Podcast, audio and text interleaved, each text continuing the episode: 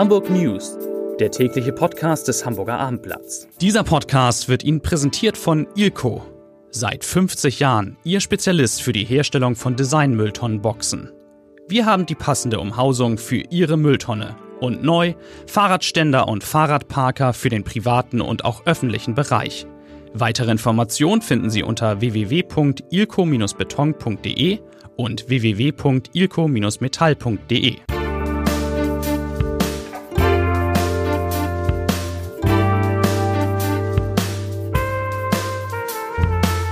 Herzlich willkommen zu diesem Podcast, der es wirklich in sich hat. Mein Name ist Lars Heider und wir müssen natürlich über die neue Umfrage zur Hamburg-Wahl sprechen, die ganz frisch ist und die, so viel kann man sagen, SPD und Grüne fast gleich aufsieht. Außerdem geht es um die Razzia heute Morgen gegen ein Pharmaunternehmen in Hamburg. Da in dieser Geschichte ist auch alles drin. Es geht um Star Wars, um Hamburgs Grün Grünflächen und um einen der bekanntesten Bäcker der Stadt, um Joachim, Joachim vor allen Dingen, um Jochen Gaues. Die Geschichte ist kompliziert, aber die wird alle interessieren, die dieses Brot von dem Gaues so gern mögen. Zunächst aber drei Nachrichten in aller Kürze. Nachricht Nummer eins. Heute Morgen gab es mehrere, die neugierig Richtung Himmel über Hamburg geguckt haben, denn da donnerte erstmal wieder so laut und alle haben sich gefragt, was war das Ding jetzt wieder für ein Lärm?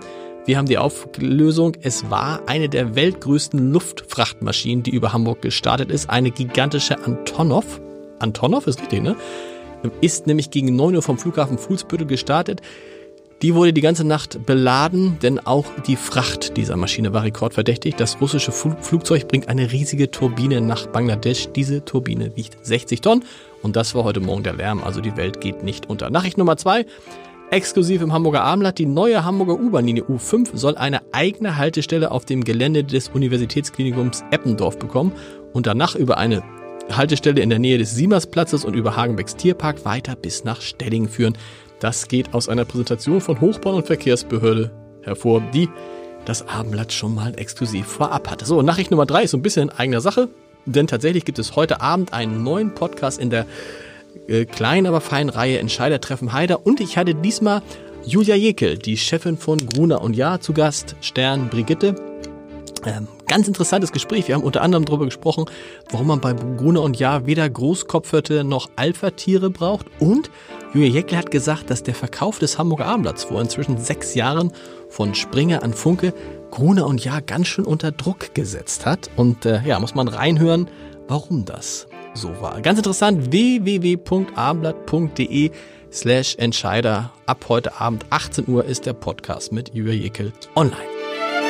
Und jetzt habe ich nur drei Kollegen da. Wir müssen über fünf Themen sprechen. Es wird ein interessantes Ping-Pong. Und ich fange an mit Peter Ulrich Meyer, Chef unserer landespolitischen Redaktion. Peter, gerade eben reingekommen, eine neue Umfrage in Auftrag gegeben vom NDR, durchgeführt von Infratest DIMAP. Sag mal einfach die Zahlen, wenn an diesem Sonntag Bürgerschaftswahl wäre in Hamburg. Dann Ja. wäre was passiert? Ja, dann lägen SPD und Grüne fast gleich auf. Die SPD bei 28, die Grünen bei 26 Prozent. CDU käme danach leicht verbessert, aber abgeschlagen auf 17.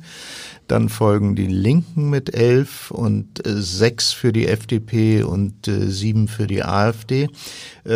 Das bedeutet im Ergebnis, dass zwar rechnerisch natürlich Rot-Grün weiterhin möglich Genau. wäre, aber nicht sehr wahrscheinlich, denn es gibt die Möglichkeit, sowohl für eine knappe Mehrheit für eine Jamaika-Koalition als auch ein Bündnis von SPD, CDU und FDP, sogenannte Deutschland-Koalition. Interessant ist ja, ähm, dass es die erste Umfrage ist, seit die SPD auf Bundesebene das neue Führungsduo installiert hat. Ne? Mhm. Gibt es da schon einen Effekt zu sehen? Also war die SPD vorher auch schon mal unter 30 Prozent in Umfragen? Ja, es hat, es hat unterschiedliche Umfragen gegeben, aber in der Mehrheit war die SPD immer über 30 Prozent, so dass man sagen kann, ja, das wird sicherlich nochmal einen zusätzlichen Effekt haben, wenn wir das vergleichen mit dem Ergebnis der Bürgerschaftswahl 2015, also dem Ist-Ergebnis, dann sind das etwa 17 Prozentpunkte, die die SPD nach unten geht und die Grünen steigen an um etwa 13 Prozent und die anderen halten sich in Genau. etwa die Waage. Ist das schon ein Signal, aus deiner Sicht ein Signal dafür, dass es am Ende tatsächlich auf dieses Duell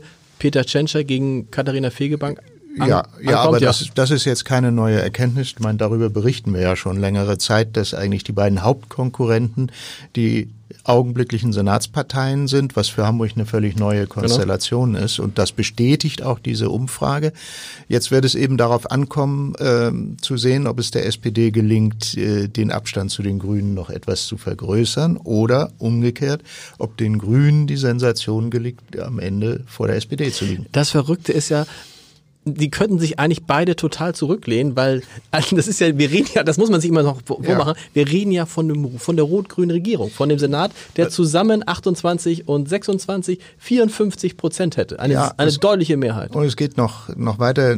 Infratest DIMAP äh, hat eben auch abgefragt, wie die Zufriedenheit der Hamburger mit diesem rot-grünen Senat ist. Und auch da ist es eben so, dass 42 Prozent sagen, ähm, für uns ist sozusagen rot-grün wir sind zufrieden mit der Arbeit des rot-grünen Senats. Das ist die äh, Koalitionsoption Nummer eins, was sozusagen am Ende einer Legislaturperiode auch keinesfalls selbstverständlich ist. Was meinst du eigentlich? Also man kann ja davon ausgehen, dass es dieses Kopf-an-Kopf-Rennen bis zum 23. Mhm. Februar, bis zum Tag der Wahl geben wird. Was wird denn der oder die, der, der oder die Siegerin danach machen? Wird er auf keinen Fall auf den jeweils anderen zugehen und sagen, lass uns doch entweder rot-grün weitermachen oder grün-rot? Also auf keinen Fall, so würde ich das nicht ausdrücken. Okay. Das äh, wird, meiner Ansicht nach kann man jetzt schon sagen, dass es ein hochspannendes Ergebnis geben wird, selbst wenn es mit ein paar Prozentpunkten anders ist als diese Umfrage im Augenblick. Und wir werden mit relativer Sicherheit immer mehrere Optionen mhm. haben. Was man vielleicht ausschließen kann, äh, wenn die tatsächlich die Grünen vor der SPD am Ende liegen, dass der erste Bürgermeister Peter Tschentscher sagt, nun werde ich zweiter Bürgermeister. Nee, das ist klar. Das, das wird es gewesen sein. Wenn es umgekehrt ist, wenn es im Grunde tatsächlich am Ende zu einem rot-grünen Bündnis unter Führung der SPD kommen sollte, dann spricht nichts dagegen aus meiner Sicht, dass Katharina Fegebank dann sozusagen in der jetzigen Position bleibt. Wann hast du zuletzt so eine spannende Bürgerschaftswahl erlebt? Ich kann mich so, also in der Konstellation daran überhaupt nicht erinnern. Wow. Das ist in der Und du machst Tat, es ja nicht gerade seit gestern, ne? Vorgestern würde ich sagen, seit vorgestern. Und äh, nein, eine so, so zugespitzte Situation hat es nicht gegeben. Es ist eben ein Novum, dass die beiden Regierungsparteien die Hauptkonkurrenten sind. Das kennen wir aus Berlin ja sonst nur von der großen Koalition genau. der sogenannten. Sehr gut. Peter, bleib bitte sitzen. Du bist gleich nochmal mit einem ganz anderen Thema dran. Christoph Rebatschik hustet noch einmal kurz. Christoph, heute Morgen in Hamburg große Aufregung in der Innenstadt. Große Razzia gegen ein Pharmaunternehmen. Was war da los? Ja, und zwar hat sich die Razzia gerichtet gegen ein Pharmaunternehmen, das in Verdacht steht, ähm, Bestechungsgelder gezahlt zu haben, unter anderem an Ärzte, damit sie an Rezepte für Krebsmedikamente kommen. Und die Razzia war insgesamt in 47 Objekten über die ganze Stadt verteilt, auch Niedersachsen und Schleswig-Holstein. Aber überwiegend in Hamburg? Überwiegend in Hamburg, weil die Firma in Hamburg ihren Sitz hat, in Jenfeld allerdings auch und ähm, im Roten, im, am Roten Baum, an der Munzburg, in Eimsbüttel etc.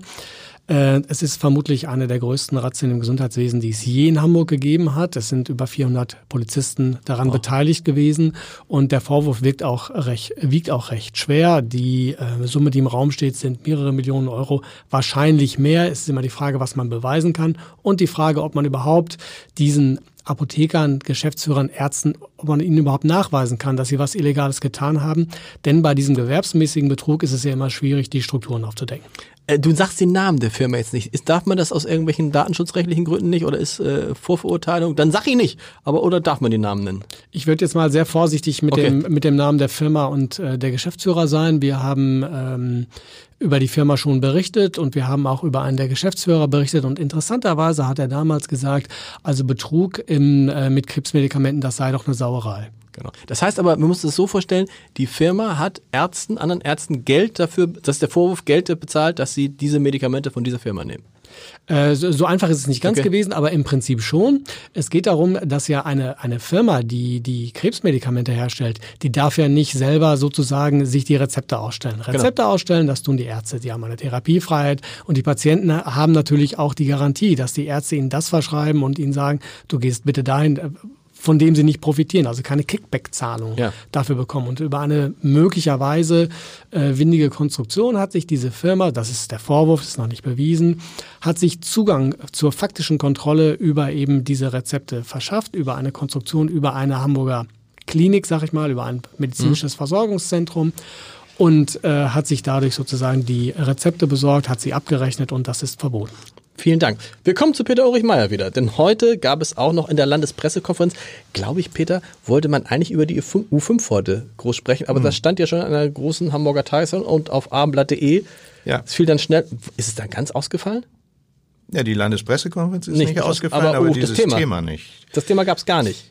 Nein, äh, es wird jetzt in Form von Pressemitteilungen mitgeteilt. Ein aber schöne, ist doch auch Live, schön, oder? Live-Event fiel zu diesem Thema jedenfalls aus. Gesprochen haben wir aber über einen anderen Beschluss des Senats, nämlich die Umsetzung äh, der Verständigung mit der Volksinitiative Hamburgs Grün erhalten. Ah, okay. Da geht es eben darum, äh, dass der Senat sich jetzt verpflichtet hat, den Anteil an Landschaftsschutzgebieten, Naturschutzgebieten sowieso, aber auch Biotopflächen in Hamburg in der Summe zu erhalten. Okay. Und wenn irgendwo der Senat äh, den Plan haben sollte, äh, innerhalb eines Landschaftsschutzgebietes einen äh, Wohnungsbau zu errichten, dann muss Ersatz in gleicher Größe, Grünersatz in gleicher Größe. Äh, das heißt, der Grünanteil Hamburgs bleibt gleich? Ja, und da reden wir einmal über knapp 10 Prozent Natur Naturschutzgebiete okay. in der Gesamtfläche Hamburgs, 18,3 Prozent Landschaftsschutzgebiete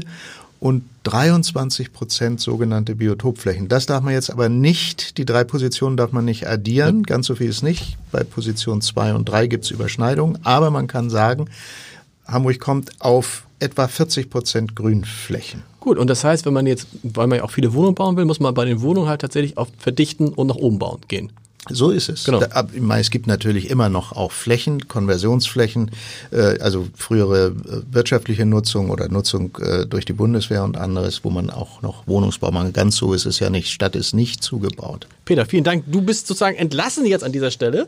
Und Christoph Repatschik, ja, muss jetzt, muss jetzt, muss jetzt, du musst jetzt mich befragen. Das ja, ist das, das, ist sehr lustig, weil es um ein Thema geht, das uns jeden Tag auf dem Tisch liegt, sozusagen. Es geht um unser Brot. Habe ich gestern angekündigt, heute geht es um Brot. Heute geht es um Brot. Brot und zwar nicht Bernd das Brot, sondern es geht um einen sehr prominenten Bäcker mit einem wirklich guten Brot. Es geht um den Broterben Gaues. Und da gibt es eine Geschichte, die ich nicht so ganz verstanden habe. Und ich versuche sie zu erklären. Alle denken ja immer, viele kennen das, ist, äh, Gaues ist gerade, glaube ich, unter die drei besten Bäcker in Hamburgs gewählt worden. Und wir alle dachten immer, wir kaufen beim Broterbe Gaues ein. Aber es ist gar nicht der Broterbe, dem Das Broterbe Gaues gibt es schon gar nicht mehr. Also den Namen Broterbe Gaues gibt es nicht mehr. Das heißt nämlich, lange Geschichte, weil der Gründer Jochen Gaues zwei Insolvenzen hinter sich hat, hat er, ist er irgendwann von einer Firma übernommen werden. Diese Firma heißt Bäckerei Gaues, sitzt in Hannover und für diese Firma hat Jochen Gaues, der Gaues, der Gründer, bis vor kurzem gearbeitet.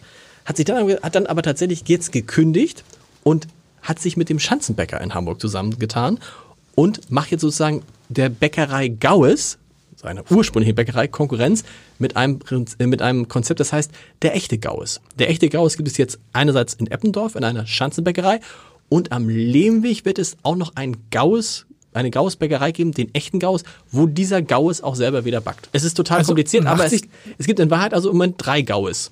Macht sich denn der Gauss damit sozusagen selbst Konkurrenz oder weiß man, wo Gauss Nicht, draufsteht, ist auch Gauss drin? Da geht schon los. Also Gauss. Welches Brot ist, habe ich da zu kaufen? Gauss backt jetzt nur noch in der Schanzenbäckerei. Also das Brot, was Gauss backt, kommt aus der Schanzenbäckerei und bei Bäckerei Gauss ist zumindest der Gauss nicht mehr drin. Hast du es verstanden? Ja, ich habe es verstanden. Äh, es ist ich ja sehr, sehr interessant ja, genau. zu sehen, dass an einer Stelle, wie beispielsweise an der Hohen Luftchaussee, wo es Bäckerei Gauss gibt, wo ja jetzt kein Gauss mehr drin ist, ja. und am Lehmweg um die Ecke soll der echte Gauss Und da steht auch tatsächlich der Gauss und seine Frau und sein Sohn. Da gibt es auch so echt zum Anfassen. Also, ja, das soweit. Christoph, du hast es hervorragend gemacht. Alexander Josewowitsch. Josewowitsch, ich kann es nicht aussprechen. Ja, irg irgendwann lernst du es. Nee, irgendwann. Also er, Sag doch einfach Josi. Josi ist, ein, ist da. Du hast heute etwas gesehen, was alle gern sehen würden, nämlich den neuen Erzähl selber. Ja, ich war heute Morgen im Kino. Das ist so einer der, der, der netteren Effekte ja. dieses, dieses Berufs. Man darf hin und wieder ins Kino gehen, morgens. Äh, dienstlich. Ja, morgens ist jetzt nicht die ganz übliche Kinozeit, aber ja, ich war im Kino im, äh, im neuen Star Wars-Film. Und das Coole ist, deshalb bist du hier, du darfst gar nichts sagen. Quasi nicht, nee. Also Warum ich darf, darf, darf quasi das sagen, da dass, ich, dass ich heute Morgen im Star Wars-Film war und dass morgen der neue Star Wars-Film äh, anläuft und weil das ist, gibt, da gibt's eine, was gibt's da? Äh es gibt eine Sperrfrist. Genau. Ähm, also alle Medien weltweit haben diese Sperrfrist, müssen die einhalten, weil sonst kommt mutmaßlich äh, entweder Chewbacca oder ein Rudel Disney-Anwälte und man weiß nicht so genau, können wir nicht so ein bisschen, ist. Können wir nicht mal so ein bisschen, das hört doch keiner. Nein, darf Nein, man nicht. Wird, ne? äh, ah, schwierig. Darfst du denn also sagen, wie es dir gefallen hat? Ja, ich, äh, also es gab die Ansage, ihr dürft dürft in sozialen Medien kurz sagen, ob ihr es toll oder nicht so toll findet. Und? Und irgendwie ist so ein Podcast ja auch ein soziales Medium. Ja. Wir sitzen Im weitesten Sinne ist es ein soziales Medium. Ja, würde ich, würde, Ja. ich, würde ich jetzt auch so Und wie definieren. fandst du es? Oh, nicht so doll. Nee, nicht so doll. Scheiße. Okay, mehr sagen wir nicht. Deshalb zum Ende, wie immer, der Leserbrief nicht so doll. Ha, krass. Der Leserbrief des Tages. Er kommt von Gerhard Mark aus Hamburg. Es geht um den Anschlag auf unseren Innensenator. Gerhard Mark schreibt, wir brauchen nicht nur eine Debatte um den Schutz unserer Politiker und unserer Polizei, wir brauchen eine generelle Diskussion über die zunehmende Gewalt und die abnehmende Hem- Hemmschwelle in unserer Gesellschaft. Es ist Zeit, nicht nur über Nulltoleranz zu reden, sondern auch konsequent umzusetzen. In diesem Sinne, wir hören uns morgen wieder. Das war ein richtig guter Podcast, fand ich. Bis morgen. Tschüss.